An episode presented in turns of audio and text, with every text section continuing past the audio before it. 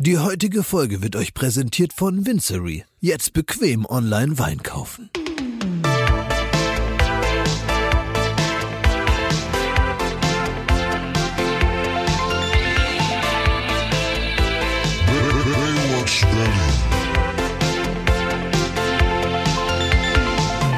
Gibt ja so eine Therapieform, von der ich nur gehört habe. Ich weiß gar nicht, ob das funktionieren soll. Und das ist freies assoziatives Schreiben.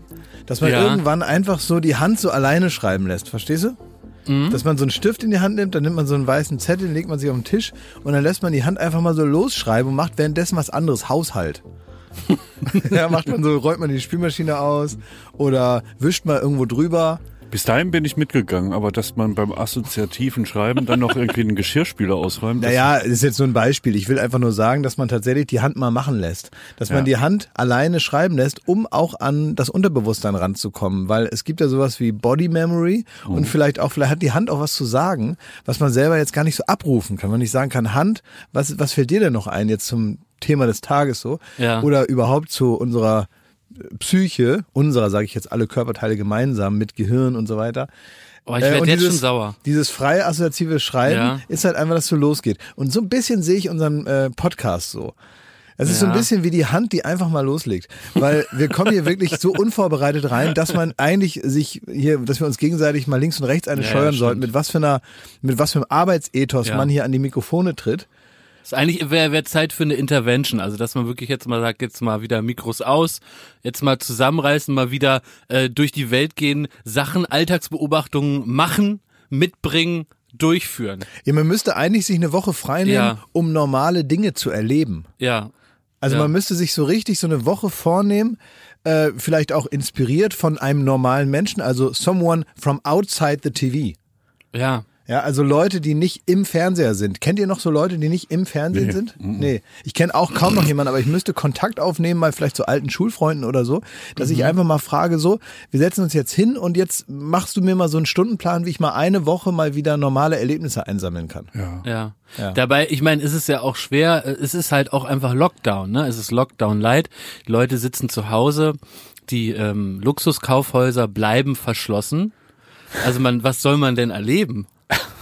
Frage ich euch. Naja, aber macht weiter. Wir haben schon gute zwei Minuten gefüllt. Mit Power Stuff. Naja, aber das ist doch so. Also es ist doch dieses, ich glaube, dass hier tatsächlich tiefenpsychologisch einiges zutage gebracht wird. Hier wird geschürft an der Außenrinde unserer, unseres Hirns und da kommen Dinge, die man normalerweise im Alltag alle nicht braucht, die kommen dann so hoch. So Erinnerungen, weißt du, als wenn man so Urlaub hat, wenn man anfängt, so Schwachsinn zu träumen. Jetzt kommen auf einmal so Sachen Ja. raus, die offenbar da irgendwie waren und durch so einen Selbstreinigungseffekt des Gehirns wird das ab und zu einfach so abgestoßen und dann ist es wieder aktiv vorne da, wo man drüber nachdenkt. Aber wisst ihr, warum ich gerade empfindlich re reagiere? Weil das, was du sagst, so ein bisschen esoterisch klingt. Und ich Nein, nein, gehörte nein. gestern zu den Zuschauern, heute ist Dienstagmorgen 9.30 Uhr, die in der ARD die große Dokumentation über Heilpraktiker gesehen haben. Ah, das sind ja ganz feine Und Leute. Ich kann mal so die Kernerkenntnisse zusammenfassen, ja. Also Heilpraktiker ist erstmal ein Beruf, für den man folgende Qualifikationen braucht. Nummer eins, man muss über 23 Jahre sein. Wieso? Wo steht das? Das ist so geregelt im Gesetz. Ah ja. So, man muss über 23 Jahre Aha. sein. Schmidti, bist du Wusste ich schon mal nicht. So, ja, gibt aber es nicht, gibt es nicht so eine Art Dougie Hauser der Heilpraktiker-Szene? Ne, pass mal auf, ich aber könnte ich anbieten. So, jetzt gucken wir erstmal, ob ihr Heilpraktiker werden könnt. Weil ne, es gibt verschiedene Sachen. Seid über 23, Jawohl. super, erste Voraussetzung. Dann braucht man mindestens den Hauptschulabschluss. Hab ich. Häufer Umlauf. Habe ich auch. So. Und jetzt muss man noch einen Multiple-Choice-Test machen mit um die 23 Fragen, aus dessen äh, Ende her hervorgehen muss, dass man keine Gefahr für die sogenannte Volksgesundheit darstellt. Traut ihr euch zu, so einen Test zu bestehen? Was könnten da so Fragen sein, nur damit man einen Eindruck hat? Das kann ich nicht sagen, aber es wird eben rausgefunden, ob du im Grunde so beieinander bist, dass du niemandem, äh, dass du so nicht plemplem bist eigentlich. Ja, merkst, wir zögern da bei der Antwort. Das kann, kann ich verstehen, aber an dieser Stelle, nach diesen drei Voraussetzungen, kannst du Heilpraktiker sein in Deutschland? Du kannst jetzt Heilpraktiker sein. Du kriegst ein Zertifikat, du bist jetzt Heilpraktiker und kannst dann Leute behandeln, die echte Schmerzen haben. Ich kann mich nur, Wusstet ihr das? Aber wo geht man da hin? Wo, wo, zu welchem Institut ist das so wie Hogwarts? So eine Nein, Zauberschule? nein, das ist, das ist alles noch amtlich und dann bist du amtlich bestätigter Heilpraktiker nach diesem Test. Dann kannst du lustig. Es gibt auch Heilpraktiker-Schulen, da wurde dann eine vorgestellt, die heißt Paracelsius und da lernt man allerhand äh, Sachen und äh, das äh, ist auch unterschiedlich teuer. Man kann es aber auch zu Hause Gott sei Dank lernen. Also bevor man Menschen behandelt mit echten Schmerzen, kannst du auch zu Hause am Computer einen Fernkurs machen. Kostet so 1000 Euro und ab dem Moment kannst du eigentlich schon das Messingschild in Auftrag geben, was du dann an deine Stinkbude ranzimmerst Ja. und dann musst du eigentlich nur ein Zimmer in der Wohnung freiräumen und da kannst du dann sogenannte Patienten empfangen. Das ist ja plausibel und ein guter, guter Punkt für die, für die Zukunft. Es ist auch so ein unseriöser Preis. 1000 Euro. Ja, da 1000 weiß Euro. man schon. Ja. Also wenn irgendwas genau 1000 Euro kostet, Wahrscheinlich dann zum kann das nicht. Sonderpreis, ne? Gerade Das so eine Rabattwoche. Und jetzt, seitdem ich das gehört habe, habe ich auch überlegt, ob ich Heilpraktiker werde. Weil, Weißt du, wer Heilpraktiker war als äh, ähm, ähm, äh, Tarnidentität? wer denn? Karadzic. Stimmt. Ah, stimmt, Der, der, äh, der Präsident war der auch, ne? Ja. Ja. Ja, Von unter Serbien. anderem Serbien, von ich. Serbien und äh, jetzt gar nicht mal so ein Typ, dem man jetzt, sagen wir mal, das Heilpraktikertum und auch so die Volksgesundheit, die lag, Lag dem dem nicht, nicht so, am Herzen, lag dem nee. nicht so am Herzen und den haben sie dann tatsächlich mit langem Bart, langen Haaren da irgendwo aus eben diesem freigeräumten Ja. Zimmer geholt und gesagt, Momentchen mal, ähm, Heilpraktiker darfst du werden, aber den Multiple-Choice-Test hast du leider nicht bestanden. Ja. Na, jedenfalls kann man sehr einfach Heilpraktiker. Also hat mich wirklich nachhaltig entsetzt. Ja, das kann ich gut verstehen. Und es gibt zum Beispiel eine Dienstleistung, die wird da gezeigt. Weiß nicht, ähm, das könnte ich mir für mich auch äh, vorstellen, dass ich das anbiete. Also da sitzt die Heilpraktikerin, hat so eine Route in der Hand, so aus ganz dünnem Draht. Natürlich eine ganz sensible Route, die ihre ganzen 1000 Schwingungen. Euro. Ne, die kostet, glaube ich, fünf Euro, die Route. Und die ist aber ganz sensibel. Ganz sensible Route. Also jetzt, ich sehe schon an Schmidt, er stellt sich so eine normale Route aus so Draht für drei Euro vor, aber es ist natürlich genauso, aber natürlich sensibel. Ne? Und jetzt ist die Patientin da und es geht natürlich darum, weil die hat ja Schmerzen, deswegen ist die gekommen. Ja. Welches homöopathische Medikament könnte jetzt Abhilfe schaffen für das spezifische Schmerzproblem der Patientin? Und dann tut die Heilpraktikerin das einzig Logische und Richtige. Sie holt so ein ähm, Etui raus mit 200 homöopathischen ähm, Ampullen.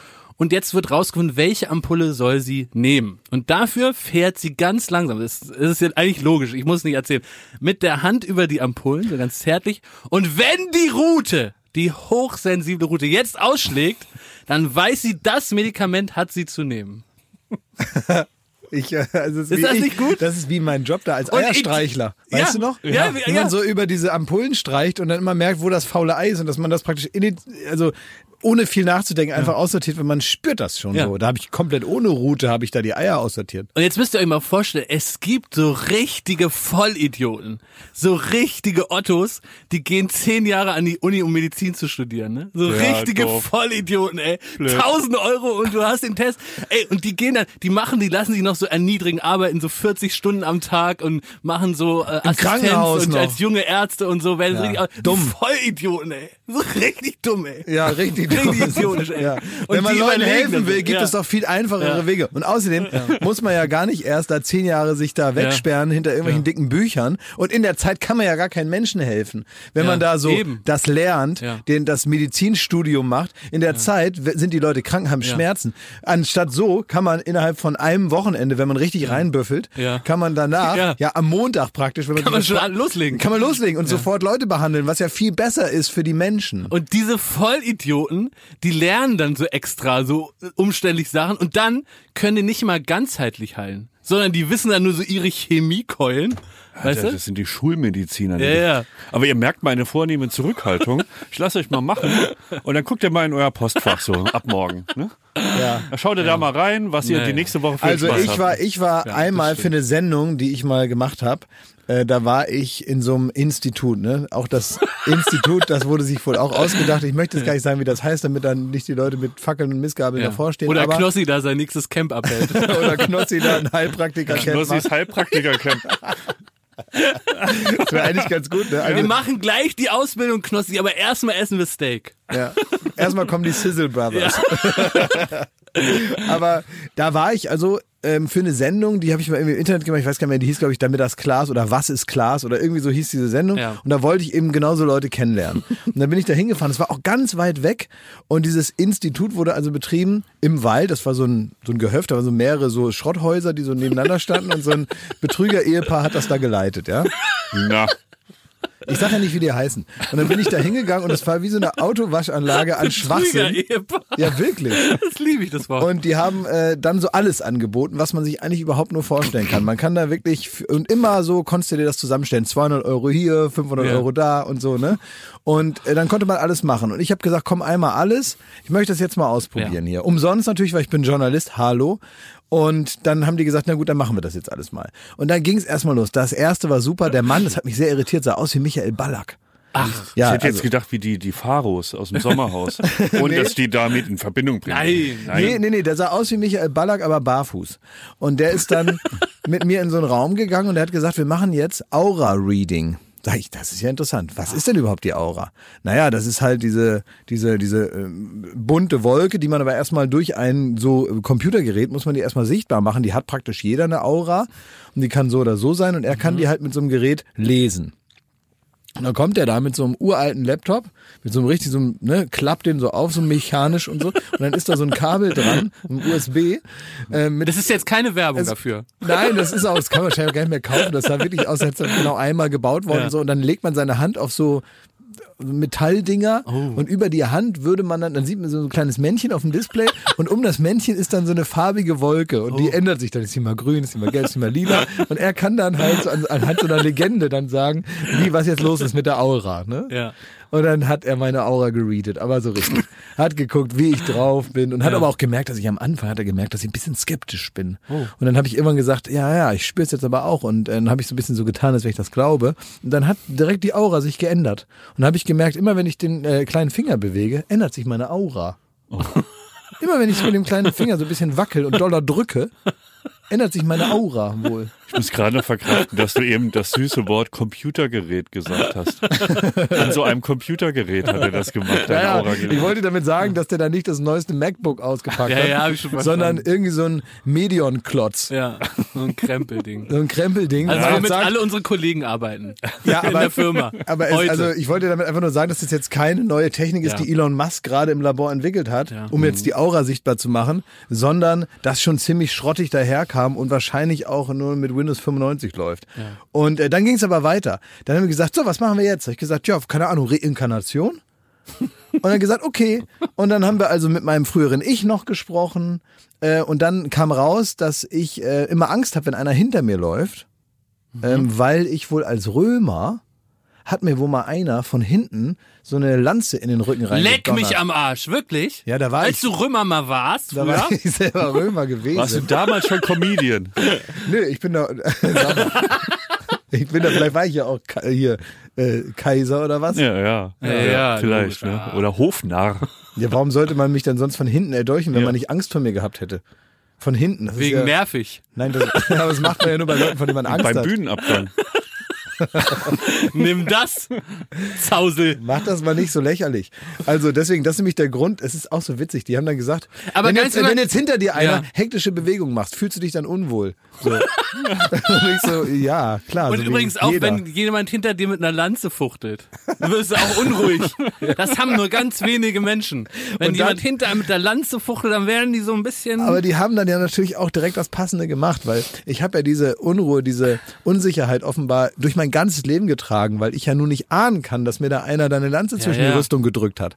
Irgendwann vor In der Jahren. Römerzeit. In der Römerzeit, da wo die Römer unterwegs gewesen waren. In, Im Imperium. Ja. Und dann äh, oh. hat die ein Lichtgitternetz über mich Ja. gelegt. Da musste ich mich draußen auf so eine Pritsche legen und dann hat die so über mich so rumgefuchtelt wie die Ehrlich Brothers. Und dann hat Warst die du mir, angezogen? Ja, Ah, ja. dann hat sie mir ein Lichtgitternetz über die Klamotten gemacht.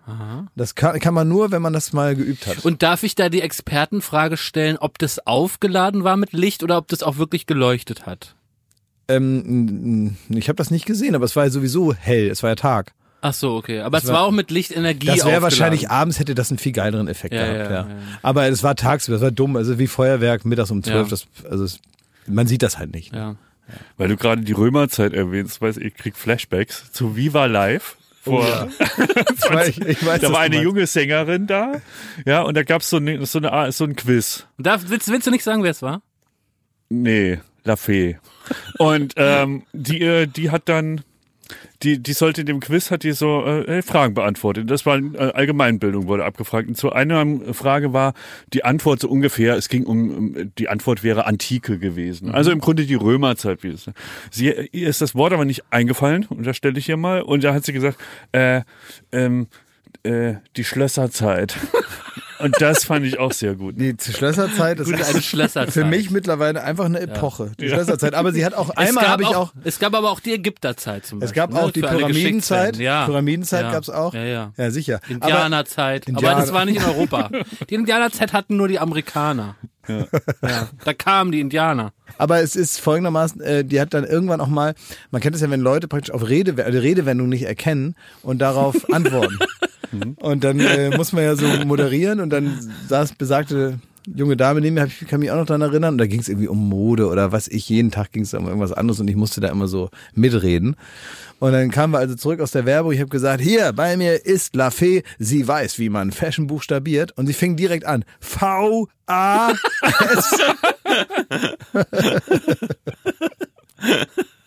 Das war auch, auch wirklich, ich wusste immer schon, wenn man bei Viva war, da wusste ich immer schon, wenn ich so, zum Beispiel, ich habe mit einem großen Horror immer die äh, letzten äh, Aussiebungen da bei DSDS geguckt, Ach so, ja weil klar. ich wusste halt immer, Ja, ja. den den Kloppi, den habe ich halt am Montag auf der Couch sitzen. Ne? Ich wusste, wer da jetzt als Zehnter rausfliegt oder als Neunter oder als Achter, diese ganzen Typen da bei DSDS, das war mir immer schon ein Graus, das zu gucken, weil mir so ganz klar war, was ich nächste Woche wegzuarbeiten habe. Ja. Und die kamen dann natürlich alle. Und man wusste immer schon, okay, dann fragst du den das und dann kommt irgendwie, ich weiß nicht, oder dann auch so so äh, kuriose kleine One-Hit-Wonder, sowas wie Schäfer Heinrich oder so. Oh, ja. Der war bei dir, der echte Schäfer Heinrich. Schäfer Heinrich. Von War Bauer Michael sucht Frau. Hirte auch bei dir, der Mundharmonika-Zauberer? Dann nehme ich an, ich gehe auch davon aus, dass dieser Hund, der da gewonnen hat, war bestimmt auch bei mir. Also Schäfer Heinrich war bei Bauer sucht Frau eine legendäre Figur, Mhm. der nicht so besonders leicht zu vermitteln war. Aufgrund äh, gewisser Defizite. Ja, der war ein bisschen eigensinnig. ja. Ja. Und der äh, wurde aber dann von der äh, von der großen deutschen Boulevardzeitung wurde der da durch die Sendung gescheucht. Ja. Anders kann man das nicht Der hatte sagen. bestimmt auch irgendwie so einen Manager, der da Der hatte versucht hat, drei Mark mal, rauszukleben. nicht mal das. Der hatte so einen äh, Fotografen, der auch gleichzeitig der Journalist war von dieser großen deutschen Boulevardzeitung. Und der hat den wirklich wie ein Sklaventreiber, wie mit diesem äh, Elektrostab äh, Stock da von den Raptoren bei Jurassic Park, so hat der den durch die durch die durchs Frühstücksfernsehen getrieben. Ja. Immer hinter dem her mit so einem Elektroschocker und immer dann hin, den gesagt, setz dich mal dahin. Ja, Heinrich, setz dich jetzt mal dahin. Klick, klick, klick, klick, klick. Hat er immer sofort dann die Fotos gemacht. Setz dich jetzt mal dahin, hier, mach mal den Arm hier, nimm mal den Stock in die Hand, dann mach mal dies, mach mal das. Und dann klick, klick, klick, klick, klick. Und dann hat er da seine Schrottbeiträge gemacht und er hat den richtig so wie, als wenn er mit so einem Hund rausgeht. Hat dann immer so, mach mal dies, mach mal das. Und hat den einfach nur vor verschiedenen Hintergründen abgefilmt und hat dann wahrscheinlich auch noch den Text dazu geschrieben. Und äh, der sah so richtig so aus, wie man sich das vorstellt. Das tat mir Ja. richtig leid damals. Aber diese ganzen Leute, die waren natürlich dann bei uns, da bei Viva, da geht's ja nicht darum, dass da bereits fertige Stars sitzen, wie in richtigen Fernsehsendungen, sondern das ist ja so auch für Moderatoren, das galt ja genauso auch für mich, erstmal das Testlabor. Das heißt, da kommen erstmal alle hin und äh, die meisten kommen kein zweites Mal. ja. Das ist eben Ja, so. das Das ist ganz normal die Aber- Aufgabe gewesen. Aber äh, auch da hat man schon so eine Hierarchie innerhalb der Show, äh, Showbranche gemerkt. Also wenn wir, wenn jetzt zum Beispiel, es käme jetzt, ist wirklich nur erfunden, aber es käme äh, Grönemeyer käme zu uns in die Sendung und äh, es wird getalkt etc. Und irgendwas gefällt ihm daran nicht. Theoretisch, wenn er das sagen würde, ähm, ey Leute, es wäre mir lieber, das würde nicht gesendet werden, würde man da Gewehr bei Fuß und sagen, natürlich, Herbert, machen wir. Wir sind ja jetzt auch keine Journalisten, wir sind ja Unterhaltung und wir wollen, dass den Gästen es gut geht. Aber da, bei diesen, sagen wir mal, den, den, Jungstars. den Früheinsteigern, den Newcomern. Ja, den Newcomern, da war das ein bisschen anders, aber gleichzeitig waren die schon so geschult. Also das waren die ersten, die irgendwie danach das Interview nochmal sehen wollten. Was? Oder Sachen rausgeschnitten haben wollten. Und die wurden immer, also selbst von uns Newcomern, als Redakteure hinter den Kameras, wurde darauf kein Deut äh, eingegangen. Da wurden also so Zwölfjährige von 15-Jährigen ignoriert. Ja, oder von die 15-jährigen Manager wurden von 15-jährigen Redakteuren ignoriert. So. Ja. Oh Mann. Und dann gab's da richtig Stunk. Da gab's oft Stunk. Ich weiß auch, wir hatten auch so äh, Zeiten, ich weiß, das war glaube ich der Bruder von Miley Cyrus oder so, der, der war mal Achim Cyrus. Achim Cyrus, der war mal nicht so zufrieden ähm, äh, bei einer THL-Sendung für MTV, die wir gemacht haben. Und es musste wirklich so weit gehen, dass Cutter, ich war in der Regie, sie hat uns vorgewarnt, Die, unsere Gästebookerin. unsere ne? Gästebookerin Dieses- auch damals schon, ähm, hat vorgewarnt, der Manager dreht hier am Rad, schreit alle zusammen, wie das hier läuft, während der Live-Sendung. Ja. Und der will jetzt in die Regie kommen. Aha. Und da haben wir halt die Regie abgesperrt und haben die Live-Sendung zu Ende gebrüllt. Und der hat wirklich vor der Tür gewütet. Ja, ist aber gut, dass man den da nicht reinlässt, bevor der da unkontrolliert Ja. auf Knöpfe drückt. Ja. Ja, klar. So, äh, und wollte der den nicht sogar in die Schnauze hauen? Ja. Echt?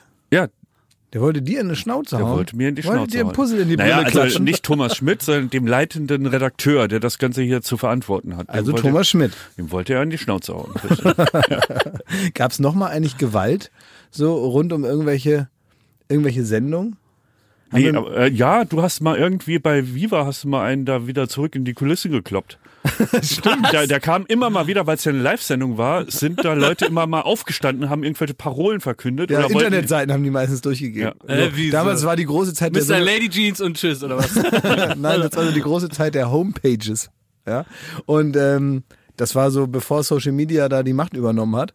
Und äh, da wollten die dann ihre Homepages gerne durchgehen. www.achimMüller.de Ja, so. Echt? Ja. Das habe ich als Zuschauer nicht mitbekommen. Ja, und da habe ich aber blitzschnell reagiert. Ich bin ja. in die ähm, Schnauze gehauen. Na, ich bin ja Kampfsportler, wie du weißt. Ja. Und der hat dann irgendeinem Gast, ich weiß nicht mehr wer, ich glaube hier so äh, Mandy Capristo oder Mhm. sowas. Irgendwie Monrose oder irgendwie so eine Ja. Leute waren dann da. Und der hat ihr dann das Mikro weggeschnappt. Aber weiß ich noch, das war so ein kleiner Torti, äh, der einigermaßen agil war, für äh, was man ihm so nicht zugetraut hätte. Ja. Und äh, der hat dann in, in Blitzesschnelle hat er das Mikro weggenommen, hatte seine Internetseite durchgesetzt. Der war noch nicht bei der Länder, äh, beim Länderkürzel, da war der schon, lag der schon praktisch der Kabelhilfe auf dem Gesicht. Da hast du so- wirklich einen Ninja-Move gemacht, ey. Bist du aufgestanden, den einfach bumm, wegge...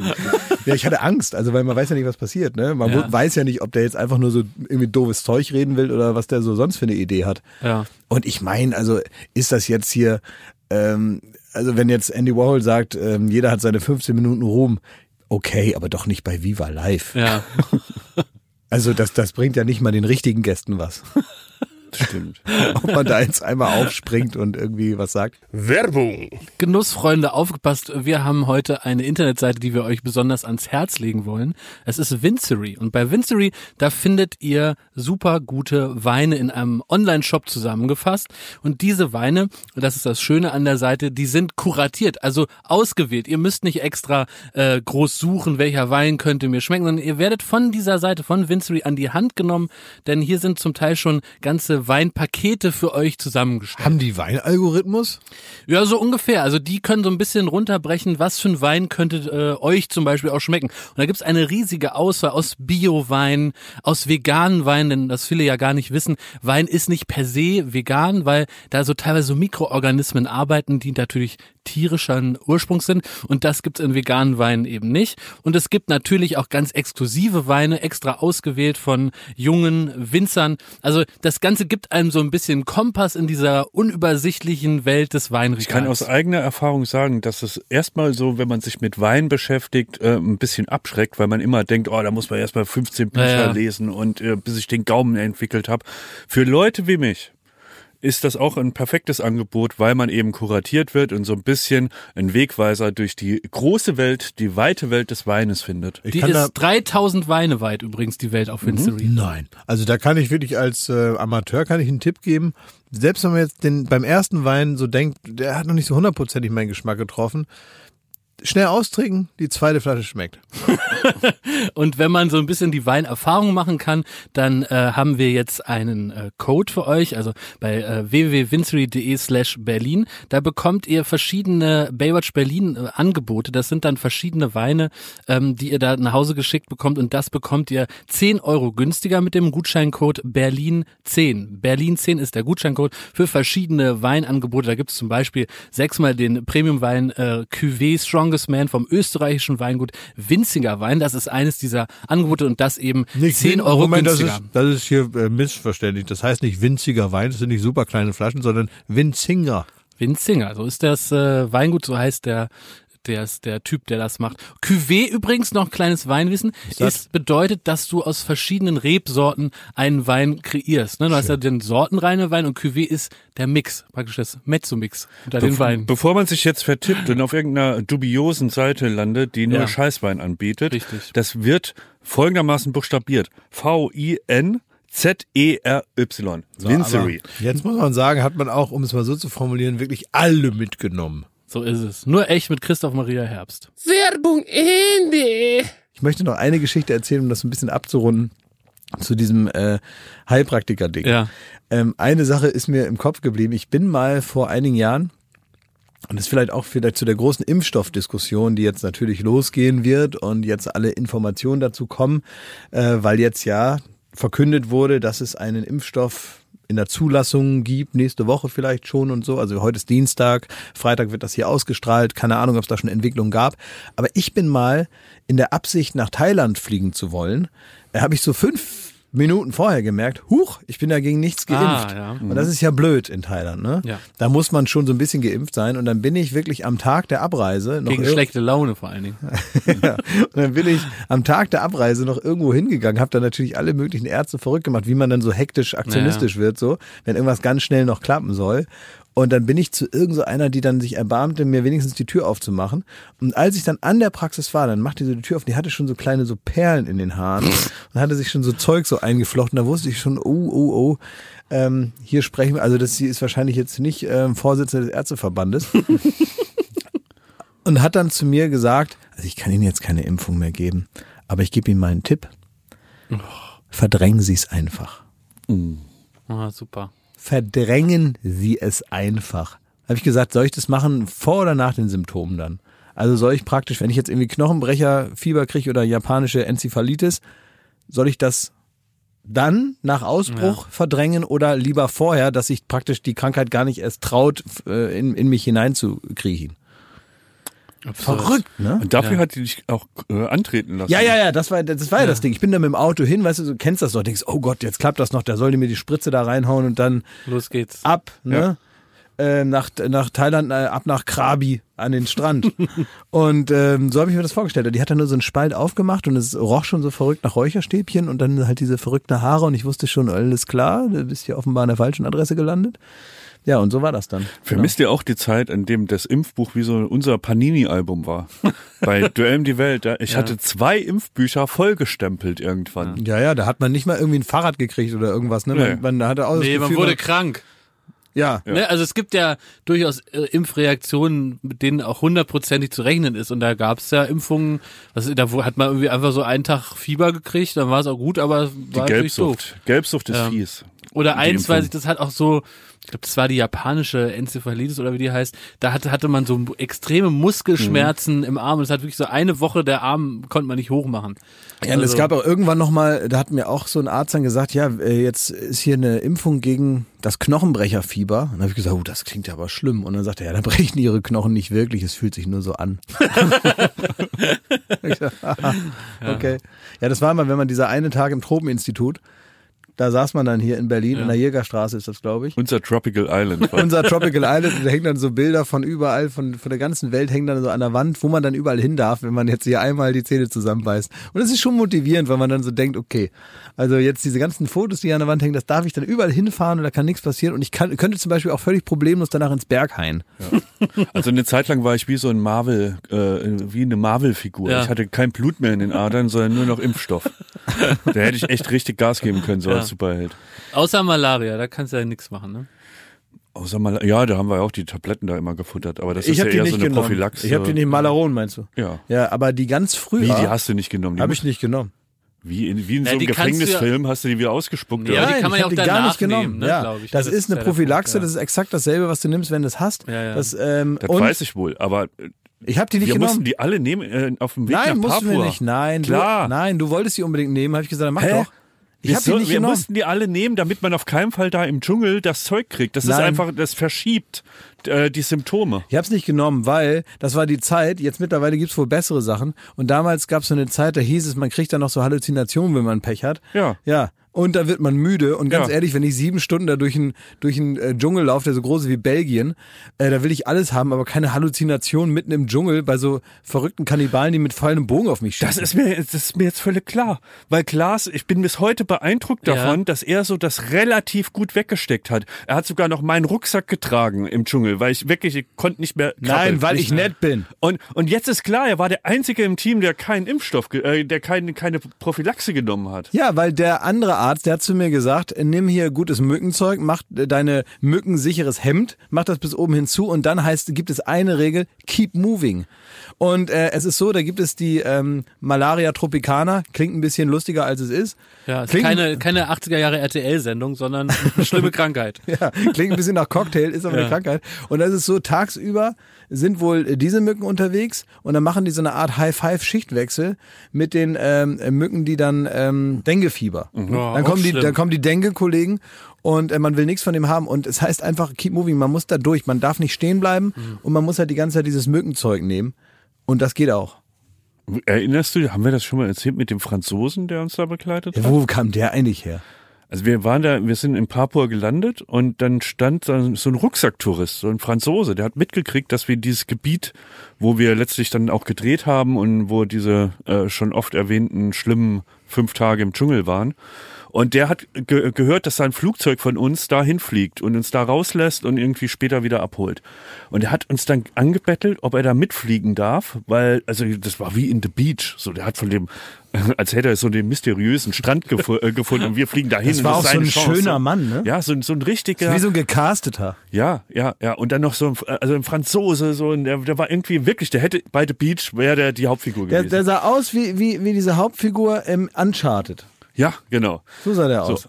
Aber dann nicht mehr. Also der, den haben wir tatsächlich auch mitgenommen und der hat uns Mhm. dann so auf der Reise begleitet da und der wollte dann auch mal da zu den, ähm, wie, wie hießen sie? Äh, der, der Stamm, zu dem wir da gelaufen sind, ich weiß es nicht mehr. Vergessen. Also die ersten hießen Itak.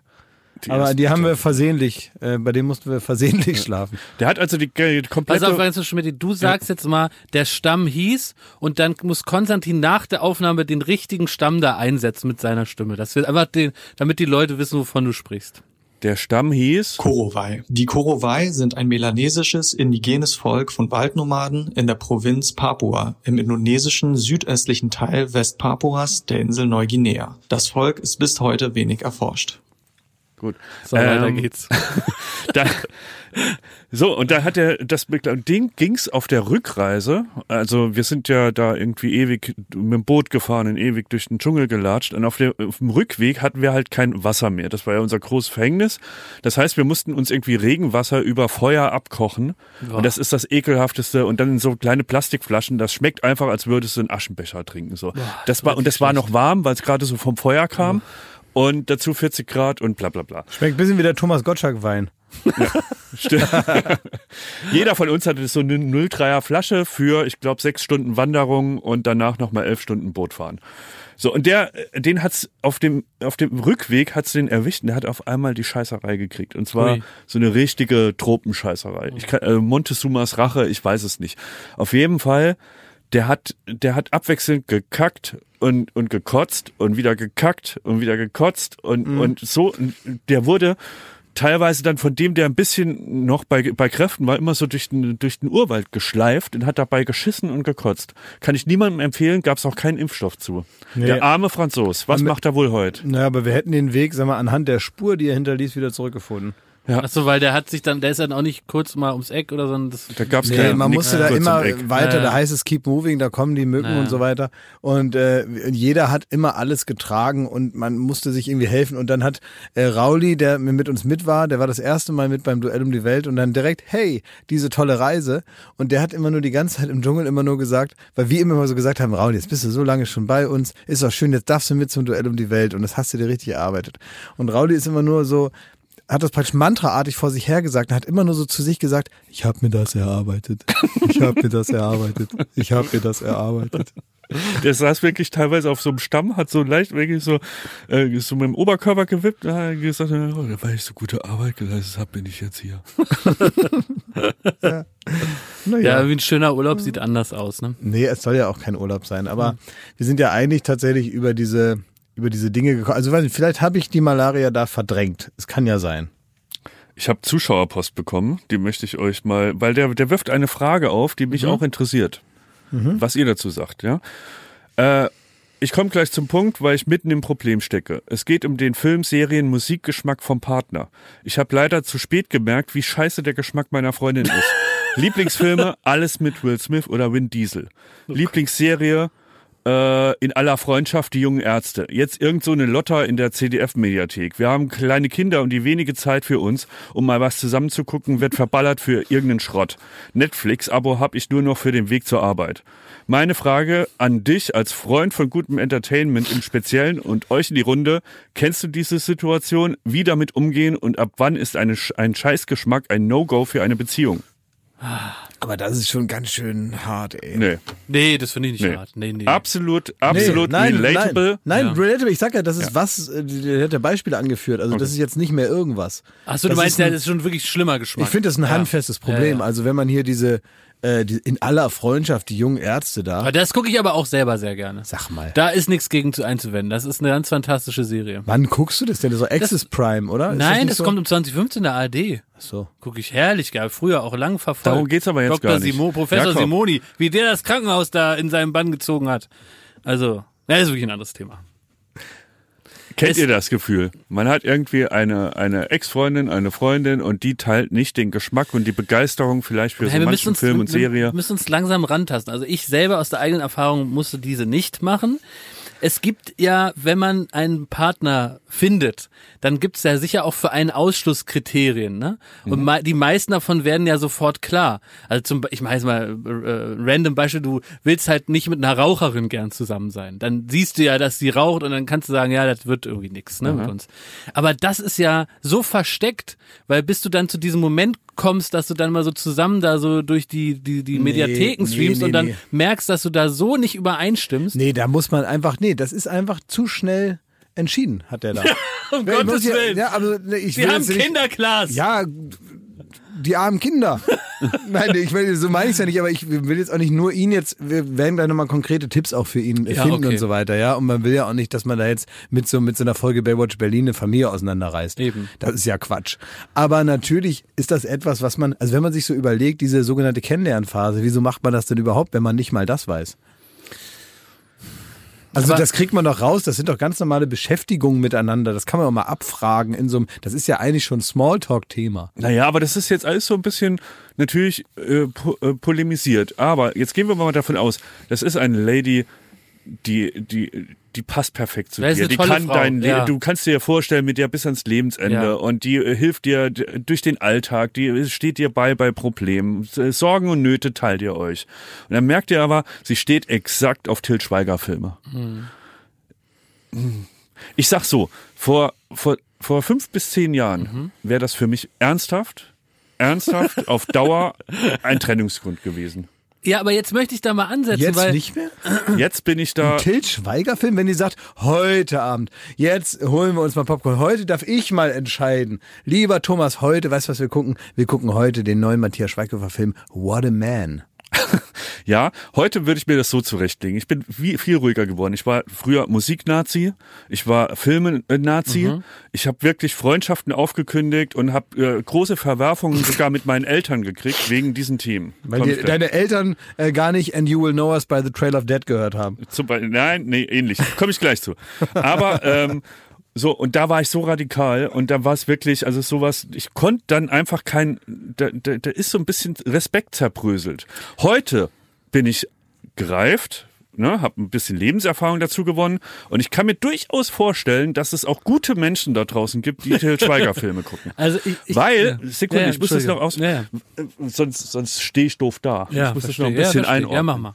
Ähm, ich glaube halt, dass es halt, ich kann mittlerweile akzeptieren, dass es Leuten ähm, sowas wie Filme nicht so wichtig ist wie, wie mir und die auch vielleicht unter Filmen jetzt nicht in erster Linie eine Kunstform vermuten oder verbuchen, sondern die einfach sehen, wie sie, genauso wie auch sie auf Kolossos gehen, wenn sie im Heidepark sind. Da ist ein Film, der soll jetzt mal für zwei Stunden, machen sie mal das Hirn aus, da, da können sie ein bisschen schmunzeln und danach wird gekocht. Ja, aber da gibt es doch Unterschiede. Also, der, also man kann ja auch sich einen Nancy Meyers Film angucken, wo Robert De Niro einen witzigen Praktikanten spielt. Das war eine Das ist- Katastrophe. Hast du den gesehen? Ja, sicher habe ich den gesehen. So, aber das finde ich, das ist in deiner Welt, in deiner Erzählung, das ist für mich ein ähm, The Kolossos. Das ist okay. Aber man muss doch nicht Samuel Finzi sehen, wie er sich in der Sauna ein Ei einklemmt und dann sagt, das ist witzig. Ist- Ja, aber das sind so Details, das lasse ich nicht zählen. Ich hätte früher beide Varianten verteufelt. Also da wäre, hättest du mir auch mit Nancy Myers nicht kommen sollen. So. Da sind aber die Häuser schön eingerichtet bei Nancy Meyers. Da geht's nicht immer nur darum, was die sagen oder was da passiert. Da stehen schöne Vasen hinten auf der Anrichte und da ist noch ein, ein toller, ähm, äh, eine tolle Tapete. Das ist auch richtig, ja. Ich Heute über- kann ich das genießen. Ich habe überlegt, was, wie würde Jürgen Fliege, welchen Rat würde er uns geben? Alter Fernsehpastor. Jürgen Apropos Fliege, ne? Heilpraktiker und Scharlatan. Übrigens, auch noch ein Thema für sich. Werbung. Ihr wisst, ich bin großer Fan von Hörbüchern. Anders kann ich gar nicht in den Schlaf finden. Aktuell höre ich zum Beispiel ähm, so auch so als Abschied einer Ära. Das ist das Schöne.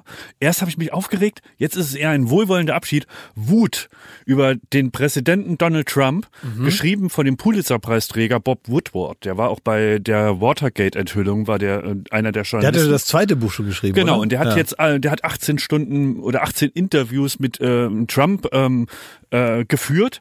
Und es ist vielleicht bekannt geworden, weil äh, in einem dieser Interviews sagt Trump auch, dass er wusste, wie hart diese Corona-Pandemie ist und wie gefährlich die ist.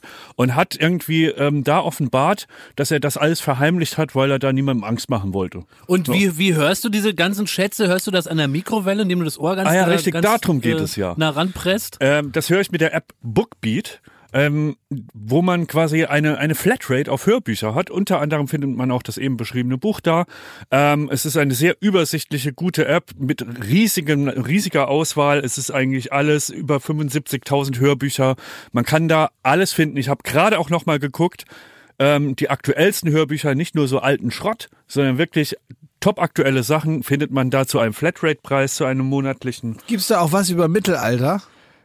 Aus der Schlösserzeit haben sie auch Hörbücher. Nee, da interessiere ich mich nämlich für. Also wenn jetzt äh, Zuhörer da sind, die ein gutes Buch übers Mittelalter, weil mich so das Leben im Mittelalter, habe ich letztens so gedacht, interessiert mich irgendwie. Der Medikus zum Beispiel. Ja, ich so, aber ich, mir ist die Story egal. Ich will wissen, dass sie da die Scheiße in die Latrine gekippt haben und sowas. Ich möchte wissen, wie war der ganz normale Tag im Mittelalter? Was war so los? Wenn es da gute Bücher gibt, am besten noch Hörbücher, dann bin ich da sehr interessiert. Ja, dran. ich bin mal sicher, bei den Schickt mal Tipps 75.000 bitte. bei den 75.000 wird da ja was dabei sein. Und falls du dann irgendwie genug hast von deinen Latrinen, kannst du da das Abo auch nach einem Monat kündigen. Also das ist nicht so ein Knebelvertrag, bis da 38 Monate äh, dran gebunden, sondern nach einem Monat bei nicht gefallen, was ich nicht glaube, könnte man es theoretisch kündigen. Und dieser Monat könnte gratis sein, wenn ihr nämlich äh, bei der Anmeldung ähm, den Code Baywatch eingebt. Ja, unter bookbeat.de slash Baywatch anmelden und einen Monat gratis hören. Alle Infos in den Show Notes. Werbung Ende. Ähm, aber wenn man, wenn man versucht, diesen großen Konflikt zwischen zwei Menschen ins absolute Positive zu verkehren und unser Podcast soll ja auch Lebenshilfe sein und wir wollen euch mit beschwingt und mit positiven Gedanken durchs Leben tragen. Das ist ja im, Grunde unsere Ur, Uraufgabe hier. Dann muss man es doch so sehen. Dann liegt doch in diesem Konflikt eine wunderbare Chance. Denn da haben wir den einen Partner, der, der dir schreibt, der offenbar einen erlesenen, fantastischen Film- und Seriengeschmack hat und seine Partnerin, die offenbar einen ganz schlechten Geschmack hat. Und jetzt kann doch er sie an die Hand nehmen und seine Faszination mit ihr teilen und ihr diese Welt eröffnen und ihr zeigen, was daran so faszinierend ist, was daran so toll ist. Und dann können sie das zusammen neu erleben, weil sie startet bei null, er bei zehn und er lässt sie langsam in seine Welt und sagt, guck mal, das ist eine super Serie, die Sopranos. Das gucken wir uns jetzt mal an und ich sage dir, was mich daran so fasziniert. Und genauso kann es ja auch andersrum sein. Liegen Also da nicht die gibt- Chancen es einer gibt- glücklichen, erfüllten Also, Beziehung? also andersrum ist schwierig. Also an Mit das, anderen Themen meine ich. Ja, ja, gut, okay, das Mit Sachen, sein. wo er sich jetzt nicht so auskennt. Wa- was für Themen, also so jetzt was was ganz anderes Nee, einfach, also wo was er sich nichts nicht- mit Film zu tun hat. Genau, ne, wo er sich nicht auskennt und sie bei 10 ist. Was denn? Äh, Ist ja egal was. Also Einfach ich, voneinander lernen. also was ich glaube, weißt du, was hilft? Dass man jetzt zum Beispiel guckt, was schreckt sie denn ab an den guten Filmen? Weil es ist ja so, man ist irgendwie so komisch geprägt durch zum Beispiel die deutschen Titel oder wie sieht ein Cover aus? Oder das ist doch immer das Problem, wenn man keine Ahnung hat, sich mit nichts beschäftigt, nichts liest über neu kommende Filme und so weiter, also sich überhaupt nicht mit der ganzen Branche auseinandersetzt und insofern auch gar nicht mitbekommt. Es ist ja zum Beispiel so, das ist so, als wenn du den ganzen Tag äh, Antenne Brandenburg hörst und dann dir aber wünscht, dass du den einen super Song des Jahres entdeckst. Das passiert natürlich nicht. Du musst natürlich dahin gehen, wo du das auch findest. Du musst das auch ein bisschen suchen. Und manchmal muss man diese Hürde, die Menschen, die sich damit nicht befassen, die musst du wegnehmen. Zum Beispiel, wenn, wenn man jetzt sagt, es gibt Leute, die sagen, ah nee, komm, hör mal auf jetzt mit dem deutschen Film. Will ich nicht. Deutscher Film, alles scheiße. Stimmt ja gar nicht, ne? Der Genau. stimmt nicht, weil es gibt sehr unterschiedliche Filme. Ich weiß schon, was man meint damit. Irgendwie hier auf dem zugefrorenen Acker stehen, äh, heulen und alle haben Krebs. So so einen Film will ich auch nicht immer sehen. Dann freitagsabends so einen typisch deutschen Film. Aber es gibt ja auch in diesem Bereich andere. Wenn man jetzt einfach sagt, wir lassen diese ganzen Kategorien weg. Ich sag dir gar nicht, wie der Film heißt. Sag mir mal, was für eine Art Film du jetzt sehen möchtest. Und dann sagt Aber das man, meine ich ja mit dem ja, aber dann sagt man vielleicht, ja, ich sag ja, dann macht man vielleicht so eine Art, ja, ich hätte gerne dieses oder jenes Gefühl oder das interessiert mich so ein bisschen und bla. Und dann sucht man etwas aus, was einfach gut ist, was aber auch niedere Instinkte mitbedient, weil gute Filme können ja beides. Klar, zwei Sachen. A, ist das schon sehr optimistisch gedacht, weil wahrscheinlich hörst du die, die Antwort lautet eher, äh, irgendwas, was mich jetzt nicht mehr anstrengt. Aber Schmidt, Ja, so. nein, und das zweitens, ist was ihr völlig außer Acht lasst, völlig außer Acht, und das meine ich jetzt ernst. Es gehört auch, es, äh, auch, auch Filme gucken, äh, erlernt man ein Stück weit. Ja, ja, klar. Und es ist ein Unterschied. Also das musst du wie ein Musikinstrument lernst du das und dann ändert sich auch dein Filmgeschmack und irgendwann achtest du auf andere Sachen. Aber das ich rede hier immer machen. mit Martins und Lund über die Marvel-Filme. So, da, da ist man wieder zurückgebombt, ganz an den Anfang. So, da ist ein Typ, der schießt aus der Hand und dann gibt's irgendwie Explosionen und geiles CI. So, jetzt und dann guckst du mal bitte happy. in dein äh, Postfach, ne? ja, es Ab war morgen, ne? Es war wurscht. Nein, es geht doch darum, du, man muss doch, es ist wie bei allem, was man, womit man sich nicht auskennt. Wenn man äh, zum Beispiel wie ich großer Kaffeekonnoisseur ist, Ach, ja? hör doch jetzt auf mit deinem Kaffee. Wenn man du kannst sich- doch nicht immer alles auf Doch, deine. Kaffeescheiße bei Kann man, zu tun, kann ey. man. Wenn ich mich damit nicht auskenne, dann schmeckt mir natürlich die Plörre, die es bei einer Tankstelle aus dem Automaten gibt. Das würde, was Klaas sagt, ich brauche jetzt mal einen Kaffee, dann holt er so irgendein so Plastik oder irgendeine Scheiße, wird da zusammengepanscht, dann trinkt er, sagt, das ist Kaffee. Ja. Ich kann das nicht mehr trinken, weil ich schon einmal im Land des guten Kaffees war. Ich habe das Ja, einmal du hast erlebt. deine Geschmacksnerven ich das, trainiert. ich habe die das- ausgebildet. Ich habe angefangen bei der Plörre an der Uni am Automaten und bin jetzt praktisch auf den obersten Hochebenen des Kaffeegenusses, um ein schönes Bild zu finden, ja. Mhm. Und das ist natürlich einfach, das ist eine Aufgabe, das ist, da muss man sich reinarbeiten. Und ich habe hier auch schon mal euch einen Kaffee mitgebracht und eigentlich genau den Der gleichen Fehler geschmeckt wie gemacht. alter Glühwein. Weil ihr natürlich dumm seid. Ihr seid ja dumm und einfach. Und ich hätte natürlich mit einem anderen Kaffee starten müssen, der erstmal euch bekömmlich vorkommt, Mhm. aber auch lecker ist. Und darauf habe ich auch gelernt, ich muss euch ranführen an die Geschichte. Also, Dann habe ich euch wieder Kaffee gemacht und der hat euch geschmeckt, weil ich den besser auf eure, auf eure Einfachheit abgestimmt habe. Und genauso ist es mit den Filmen. Es ist hier die Chance, gemeinsam zu lernen und so, dass, dass er ihr das zeigt. Ich so, das kann weigere schön mich gegen sein. dein schiefes Kaffeebild, dass Das du mit, dein, Bild. mit deiner, Alle Kaffeefans da draußen mit wissen, dass es deiner ein wunderbares zu Bild ist. teuren, sauren Kaffeepisse hier Ja, ankommst. war wirklich, äh, die einfach nicht Dreck. schmeckt, die du auch wahrscheinlich falsch aufgebrüht hast. Also Nee, dieser erste. Kaffee, Nein. den du mir hier gebracht hast, der Der war, war super. alt oder falsch Nein, hergestellt. überhaupt nicht.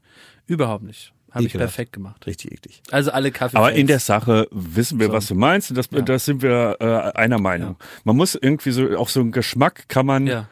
erlernen, ohne dass man, also ich will das gar nicht bewerten, sondern es ist einfach ein Unterschied, ob du dich sehr viel mit Filmen auseinandersetzt und ein bisschen da auch irgendwie analytischer rangehst, vielleicht auch äh, irgendwann mal.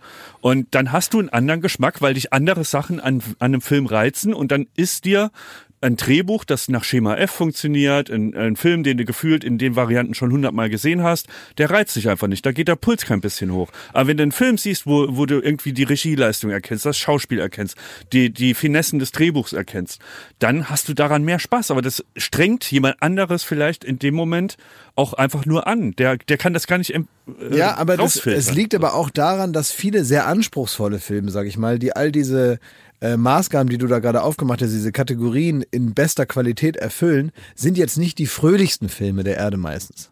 Stimmt nicht. Das würde ich auch so nicht Es gibt aber es gibt viele Filme, die äh, die äh, ich, ich sage ja, ne, vielleicht ist das auch ein bisschen das Vorurteil. Vielleicht äh, kommen wir da ja da schon hin, ne, dass man immer das Gefühl hat, sobald da tolle Regie, super Schauspieler, super Drehbuch und so weiter, ist es auch gleich schwermütig.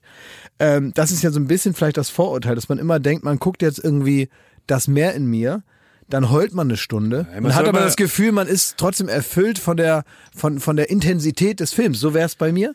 Aber ich will jetzt auch nicht jeden Abend äh, dienstags um 11 Uhr da auf dem Sofa sitzen und Rotz und Wasser geheult haben, äh, aber ein intensives Filmgefühl trotzdem mitgenommen haben. Ne? Das ist natürlich etwas, das schafft man manchmal auch energiemäßig nicht. Aber zum Beispiel ein schöner, sehr lustiger Film, irgendwas jetzt von vor 100 Jahren, weiß ich nicht, Little Miss Sunshine.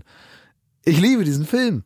Und er ist schlau und er ist gut und er ist lustig. Aber darauf wollte ich gerade hinaus. Unser Filmschmidti ist bei uns. Was ist denn so ein guter Einsteigerfilm, in dem die beiden jetzt zueinander zum Film äh, finden können? Hast du da einen Tipp?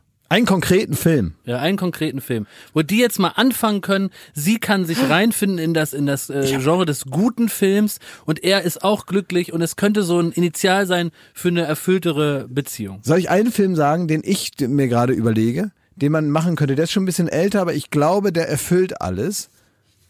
Ähm, sollen die nicht mal zusammen Garden State gucken?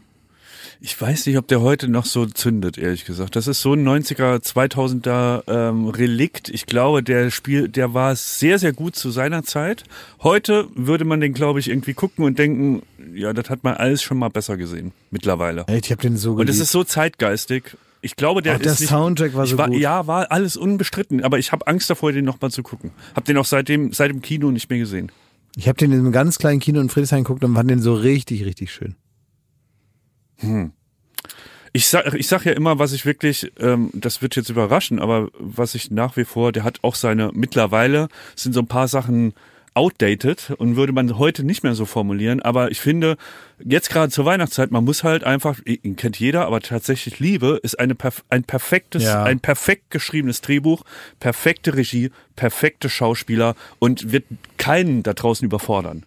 Wenn man es ein bisschen härter will, dann kann ich immer nur sagen, für mich ist die ein, eine, eine perfekte Komödie und gleichzeitig Filmkunst auf höchstem Niveau Boogie Nights. Der macht Spaß, der ist irgendwie, da stimmt alles. Das ist für mich einer der perfektesten Filme, die je gedreht wurden. Aber ist das auch ein Mann- und Frau-Film? es wird viel gebumst. Das, da muss, braucht man ja meistens Ja. Ja. Mann und Frau.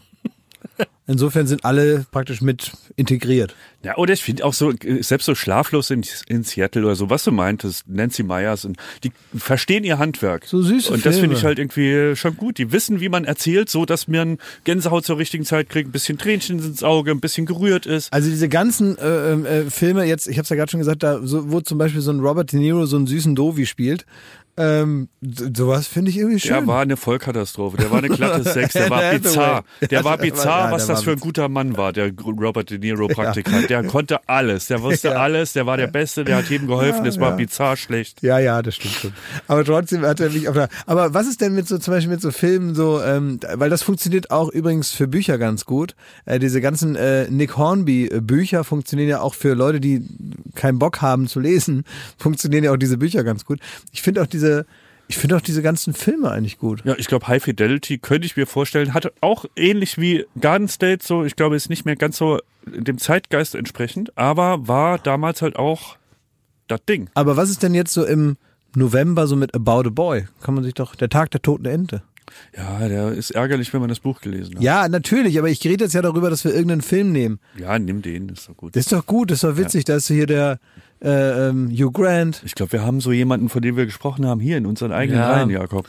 Bisschen schon. Ja, ja, ja. Also Klaas Ihr geht ja jetzt gerade im Inneren geht ihr- 2005 aufgehört.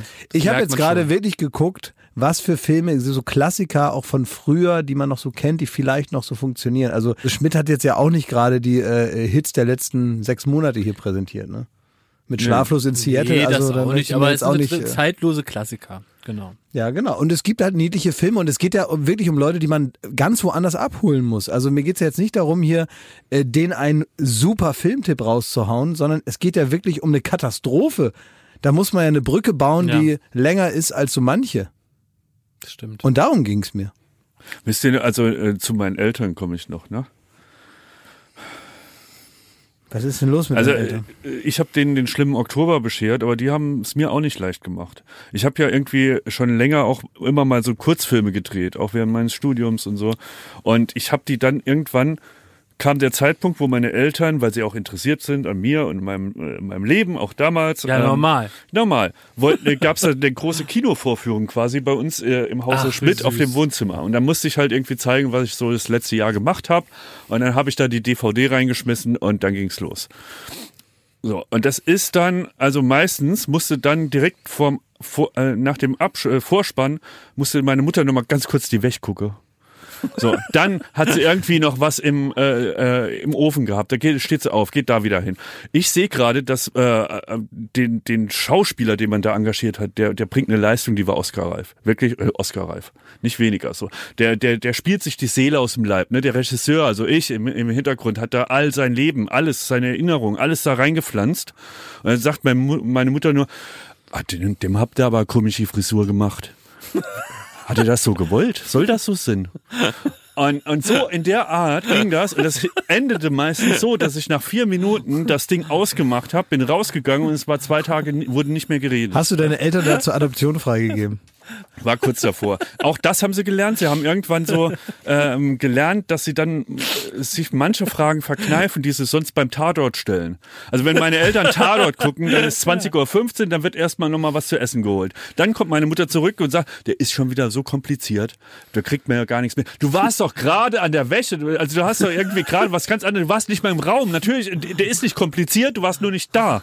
So. Und dann geht's los. Und dann, äh, hat sie, der, der, der ist, der ist doch, der, das ist so ein Mörder hier. Und so wird alles kommentiert, durchkommentiert. Und das ist dieses Tatort gucken. Und es geht nicht ganz überein mit der Art, wie ich Filme gucken möchte. Das also ganz ehrlich, wenn man dich auch nur Mühe Mama, kennt, ich hab dich lieb. Ich hab dich so lieb. Oh, hab ich dich lieb. Ja, ich selbst ich hab sie lieb. Ne? Ja. Ja. Ähm, aber man muss schon sagen, wenn man dich nur ein ganz bisschen kennt, und das würde ich jetzt deinen Eltern mal zuordnen, Mhm. die Tatsache, dass sie dich ein ganz bisschen kennen, Mhm. dann hält man da den Schnabel, ne? Wenn du da was vor, dann guckt man sich das an, ob man jetzt im Kopf abschweift und nochmal irgendwie den Einkaufszettel von morgen durchgeht. Das kriegt ja niemand mit. Aber dass man wenigstens da hinguckt und nichts sagt und nicht so viel rumhampelt. Nee, aber in der Logik meiner Eltern wollten die natürlich nicht nur den Film gucken. Die wollten ja mit mir dann auch besprechen, wie das gedreht wurde, ob ich den kenne, ob das ein netter Typ ist, der da vor der Kamera Während das ist. läuft. Während das läuft. das ist der das einzige Missverständnis. So. Ja, das ist halt kein Bild, vor dem man davor steht und mal ein paar Fragen stellt, sondern da passiert ja was. Ich verstehe schon, ja, das ist nicht so dein Ding. Ja. Nee, Hab ich, ja, kann ich, kann ich gut verstehen. Ich hab, wollte übrigens nur noch mal sagen, was ich mich bemüht habe, um die Sendung Late Night Berlin in der letzten Woche. Ich habe was getan, was ich noch nie getan habe. Was denn? Und ich wollte die Sendung qualitativ aufwerten für die Zukunft. Und ich dachte, ich kann ja mal meinen Kollegen unter die Arme greifen und mal einen Job annehmen, den ich normalerweise nicht mache. Einfach um die Sendung mal ein bisschen fröhlicher, besser, interessanter ähm, und offener zu gestalten. Auch was die Gästeauswahl anbetrifft. Und dann habe ich gesagt, ich schreibe jetzt selber einen Gast an. Und dann habe ich im Internet bei Instagram Ah ja, ja. habe ich ja. Harald Glöckler persönlich angeschrieben und habe gesagt, hallo Harald, ähm, willst du mal in meine Sendung kommen? Ich möchte gerne, dass du mal vorbeikommst, da können wir was spielen und dann äh, können wir ein bisschen miteinander reden. Wäre doch schön, ich habe immer Zeit für dich. Lieben Gruß, Klaas. So habe Ja. ich das geschrieben. So Schön, ganz ja. offen. Und so mache ich das auch, ne? Weil ich so unglaublich gerne mal möchte, dass der vielbeschäftigte Herr Glöckler auch mal zu mir kommt. Darf ich da kurz zu sagen, dass natürlich alle Gäste äh, bei uns hoch erwünschen, Ja, wir uns ja, über jeden ja. freuen, dass nur normalerweise das eine Redaktion macht, die, die fragt die dann an und die ruft die an. Es ist nicht so, dass wenn jetzt ähm, morgen Robbie Williams kommt, dann hat Klaas ja nicht vorher angerufen. Das ist Dann also habe was ich nicht gesagt, Okay. lieber Robbie Williams, äh, komm vorbei, das Genau. mache ich dann nicht. Ähm, aber bei Herrn Glöckler habe ich das gemacht. Dann dachte ich mir, ach komm, jetzt fasst du den Herz, jetzt fragst du mal Herr Glöckler, wenn der jetzt schon so erreichbar ist. Weil wir auch wirklich uns freuen würden, wenn er kommt. Natürlich. Ja. Und was ist passiert? Eine Stunde später Ah. kam eine Mail zurück vom Social Media Team von Harald Glöckler an mich, die gesagt haben, hallo, hier ist die so und so vom Social Media Team. Der Herr Glöckler, der macht das hier nicht selber, aber hier ist nochmal eine E-Mail. Also wenn Sie dahin schreiben, pr at blaglöckler.de oder sowas, ähm, dann erreichen Sie ihn auf jeden Fall. Das war jetzt nicht die richtige Adresse, ne? So- Ja. Irgend so eine Adresse. Ja, und dann hat mich der Mut verlassen, dann habe ich nicht nochmal geschrieben. Was? Oh. Nee, aber dann dachte ich, also komm, jetzt da in irgendeine so eine PR-Adresse. Ich habe wirklich gedacht, ähm, jetzt komme ich mal zu Herrn Glückler persönlich aufs Handy und kann mal mein Angebot vortragen. Und jetzt scheitere ich da an der Vorzimmerdame im Internet. An der, an der, am digitalen Vorzimmer scheitere ich. Und das hat mir dann irgendwie, das, das bisschen Kraft, was ich davor ausgebracht habe, ist dann aus mir gefahren. Aus meinem Körper. Willst du denn diesen Podcast nutzen, um nochmal zu sagen, warum du dich darüber freuen würdest, wenn Harald Glückler in die Sendung Harald kommt? Glöckler hat bestimmt wieder ein Team, die sich für ihn Podcasts anhören Ja, und ihm dann nur die Informationen weitergeben, die für ihn interessant sind. Aber was sollen die ihm Mode, ausrichten? Haare, Aber was sollen die ihm ausrichten, wenn die Hunde. das hören? bitte? Was sollen die ihm ausrichten? Dass er kommen soll mal. Ja. Meine Güte nochmal. Also ich mache doch jetzt seit, ich weiß nicht was, 15, 16, 17 Jahren mache ich Fernsehen. Noch nie ist mir Harald Glöckler vor die Flinte geraten. Das kann ja wohl nicht wahr sein. Ich, Soll ich äh, dir mal was sagen, woran das liegt? was? Weil er Ja. keinen Bock hat, weil der auch erfolgreich ist. Nee, der, ich glaube, der Harald Glückler findet einfach die Sendung von dir und Joko nicht gut. Das Und das ist ja auch sein gutes Recht. Das ist ein gutes Recht. Und ich sage auch nicht, ich will auch nicht jetzt jeden Pulli anziehen, den er designt hat. Und trotzdem interessiere ich mich für ihn als Mensch. ja. Und außerdem habe ich auch schon mal pompös Bettwäsche bestellt. Ja? Ja. Als Witz mal. Ähm, Hättest du das jetzt mal weggelassen? Ja. Das kann man ja noch rausschneiden. Ja. Also, ähm, Also wir haben jetzt eben das aus Witz rausgeschnitten, einfach damit Herr Glückler weiß, wir haben ernste und äh, wahrhaftige doch- Intentionen. also guck mal, ich mein, ich will jetzt jetzt mal ohne Scheiß mal. Ich will jetzt gar nicht so tun, als wäre ich jetzt äh, modisch auf einer Linie mit ihm. Ist ja wohl klar, dass ich es nicht. Er ist ein Paradiesvogel, ist ein besonderer Typ. Er sieht aus wie John Galliano. Ähm, als John Galliano noch wer war, muss man auch sagen. Wer ist ja? denn das? Ja, komm. Nee, sag du doch mal. red mal über deine Filme. Nee, da. komm, sag uns jetzt hier mal, wer John Galliano war. Er ist ein sehr bekannter Designer. Hat nur äh, ein bisschen daneben gegriffen in, in den letzten Jahren äh, privat. Ähm, also, was ich sagen möchte, ist, man muss ja modisch nie auf einer Linie sein, um äh, irgendwie trotzdem sich füreinander zu interessieren. Und ich muss sagen, und das sage ich völlig aufrichtig, ja, ich werde ganz bestimmt kein pompöser Typ mehr und auch keine Prinzessin.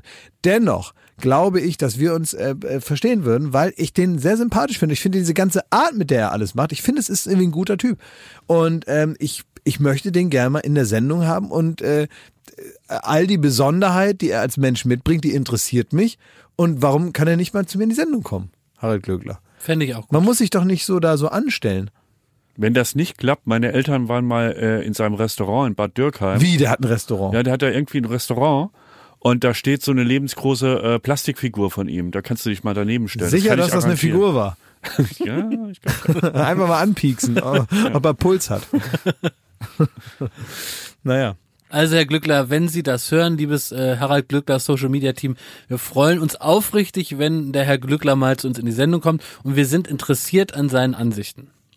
So ist das. habt ihr das gehört, dass ähm, es wird ja hier in Berlin demnächst ein Tesla-Werk geöffnet? Ja, in Brandenburg, in Grünheide. Richtig. Und dann ähm, ist jetzt anscheinend ist gerade so die Bewerbungsphase und die Vorstellungsgespräche für auch die Top-Riege.